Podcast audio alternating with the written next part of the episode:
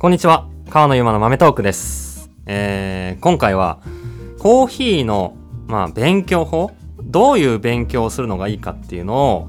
一緒に考えていきたいと思います。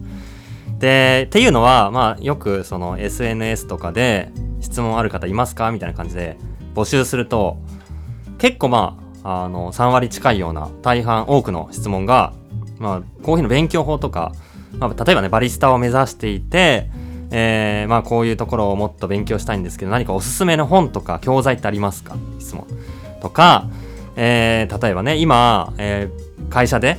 サラリーマン、会社員をしてるんですが、いつかやっぱコーヒー屋をやりたくて、ただ会社やりながら勉強するって結構難しいので、どういうふうに、どういうタイミングで退職するかすごいふん踏ん切りが迷ってますとか、そういうこう、コーヒーを勉強するっていうのを、どういうやり方で、えー何をするのかっていうところで、うん悩んでいたり、迷っていたりっていう意見もあるんじゃないかなって思って、それに対しての、うん、答えというか、うん、どうすんのが、どうやって勉強するのがいいんでしょうねっていう話を、ちょっと緩く考えていきたいなと思ってるんですけど、まず、コーヒーの勉強ってなんだ？こう、もう本当にそこ、もうそこなんですよ。それは僕の感覚がおかしいのかもしれないし、まあ、僕が勉強しようと思ってコーヒーをやってきたわけじゃないから、うん、あんまりそのテンションを知らないだけなのかもしれないんですけど、勉強っていうと一般的に言うと、例えばまあ、こう、なんか筆記試験があって、それに向けてこう、暗記するとかね、机に向かってこう、ノートに作っていくとか、何かこう、情報として頭に入れていく、そういうことを一般的に勉強だと思うんですよ。でも、コーヒーってどうなんだろう？え、ドリップしたらよくないって思うんですけど、ひたすら飲むのが一番のこう、体験？だと思うんで、なんかもう最初にその、一番の僕が思う僕のスタイルでの答えを言ってしまうと、とにかく興味のままに、いろんなコーヒー屋行って、いろんなコーヒー頼むと。それやってますかっていうところ。で、いろんな豆、もう世界中から、ノルウェーのオスロにあるティム・ウェンデルの棒の豆を、オンラインで買いましたかっていう。それ買ってから勉強って言ってくださいみたいな。まずその、とにかく全部の豆を買って家で入れていくってもうすぐできるし、働きながらでもできるし、学生だろうと、お金がまあなくても別にね、カフェ巡りで1杯500円でいけるわけなんで、チャリでいろんな店回ったら、もうある程度身にはつく、まあ、体験はできると思うんですよ。で、その、まあ、なんでこういうちょっとこう厳しめに、まずその体験しようみたいなことを言ってるかっていうと、じゃあ勉強したい内容は何かって聞くと、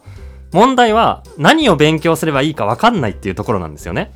普通その目的があって、そのためにこれを知る、これを調べる、これを聞くっていうことが出てくると思うんですけど、その目的が明確じゃなく、ただコーヒーを詳しくなりたい、美味しく入れられるようになりたい、いいろいろ語れるようになりたいっていう、ふわっとした漠然とした課題がない目的に向かって、じゃあ何をすればいいんでしょうってなると、それは迷うよねっていうところがあって、いろんな経験すると、なんでこの anaerobic fermentation ってこういうフレーバーがするんだろうとか、なんで挽き目を細かくするとこういう風な味になるんだろうとか、なんかその具体的な、この聞きたいピンポイントな質問とか課題が出てくるんで、それで初めて勉強っていうかね、情報収集をするのが、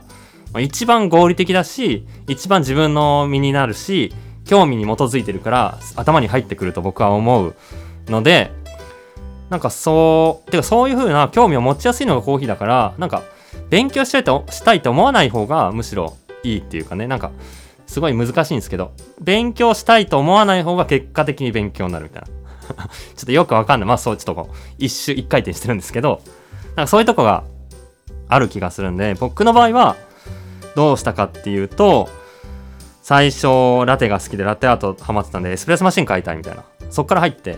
8万円ぐらいのアスカソっていうスペインのエスプレッソマシンメーカーのあのエスプレッソマシンを個人輸入で買って、グラインダーも安いグラインダー買ったんですけど、全然細かく弾けないんで、まあ少なくともこれだっていうので、マッツァーミニっていう、まあ10万ちょっとぐらいするようなエスプレッソグラインダーを買って、これでお家でラテが作れるようになったと。で、ラテを作って、でもエスプレッソの味がなんかうまく決まんないなっていうところで、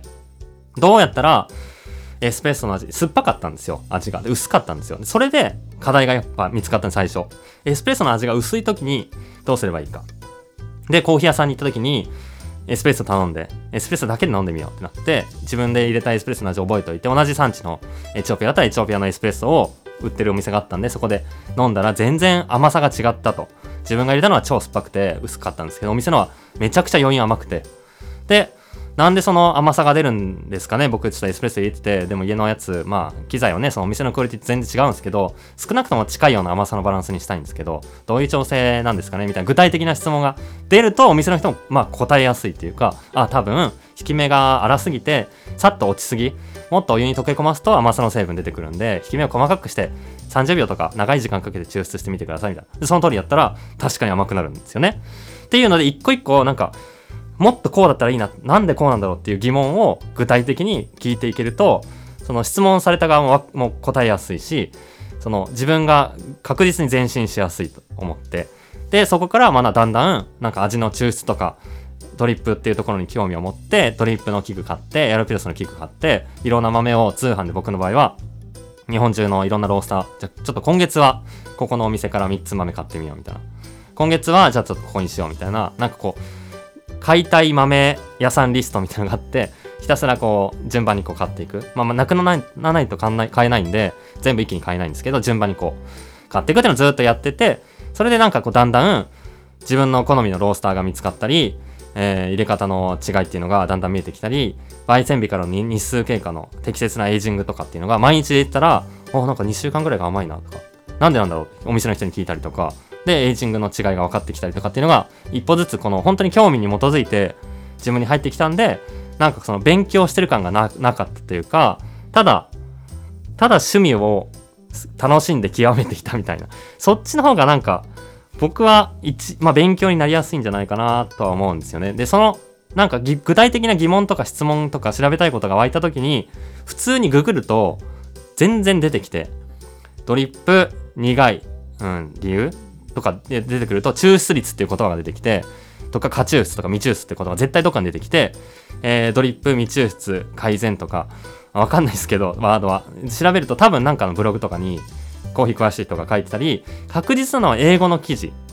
英語で調べるとめちゃくちゃあの、出てくるんで例えばコーヒーの味の、えー、引き目をどう調整するかってとこに行っ調べ始めて、抽出率って言葉が出てきたら、英語だとエクストラクションイエルドって言うんですけど、抽率っていう風な言葉で、エクストラクションイエルド、えー、フィルターコーヒーとか、ハリオ V60 とかで検索すると、絶対に、その、なんかマップとかグラフとか出てきて、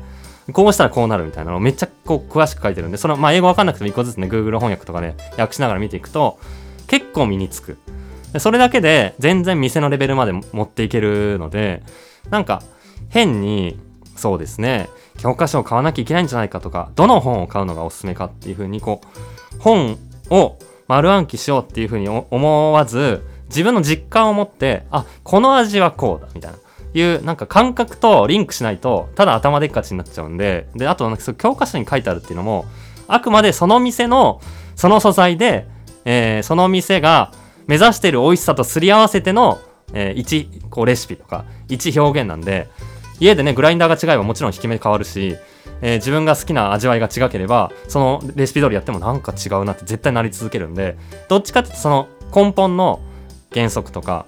根本の味の調整理論とか、そういうことを知っていく方が、まあ、理にかなってるというか早いっていうかね。だからまあどうしても本でアウトプットされてること、産地のこととか結構ね、勉強になることはあると思うんで、まあ生産地の特徴とか歴史とかそういうこと、まあ、本当に勉強みたいなこと、情報として知りたい場合は、多分、えー、まあ、いろいろ本役立つかもしれないんですけど、まあ、それもね、YouTube とかで調べたら割となんか出てきますからね。特に僕のおすすめは、イギリスのロンドンにいる、スクエアマイルコーヒーロースターっていうお店の代表やってるジェームス・ホフマン。ジェームス・ホフマンですね。この人の YouTube がもう100万登録超えてて、バリスタスペシャルティコーヒーのロースターやってて、100万チャンネル登録いるってや、マジやばい。やばいっすよ、マジで。やばい。僕はもう、あの、あの、小山なんですけど 1万人以下の時から、1500人ぐらいの時から登録してずっと見てるんですけど、まあ、マジで本当に、急に小山アピールね。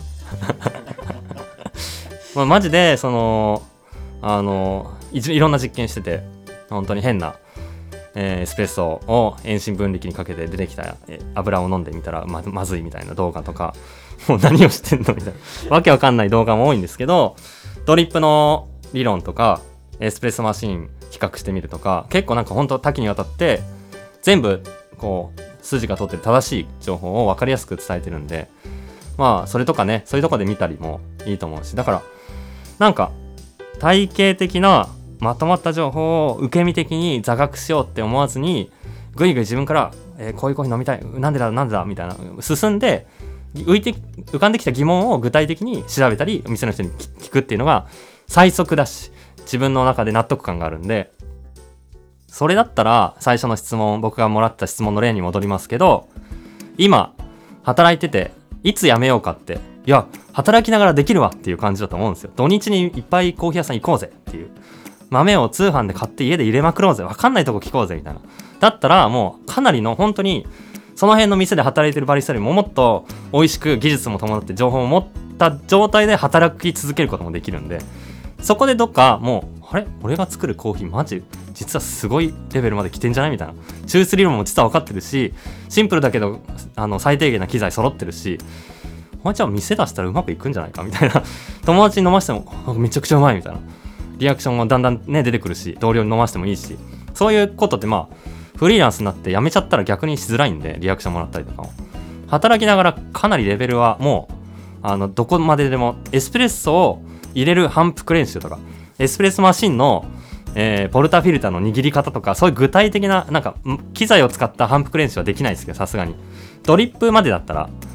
全然もうどこまででもあの技術も知識もぶち上げられるんでまあね今やれるうちにもうどんどんやっていってどっかでもこれはってなったらやめるとか店作り考えるとか、えー、した方がいいんじゃないかなって僕は思ってます。だから変にこうまあ学生の時にやってた机に向かう勉強から外れて楽しもうぜっていうのが一番の僕が思うコーヒーの勉強法かなって思っております。でまあそれでももしもっとあの具体的に知りたい情報わかんないことがあったら、まあ、僕が質問募集したりする時にも、えー、聞いてもらえたり、えー、お店でバリスタにでも声かけてもらえたらいいのかなと思っております。そんな感じでね楽しんで知っていけたらいいのかなと思います。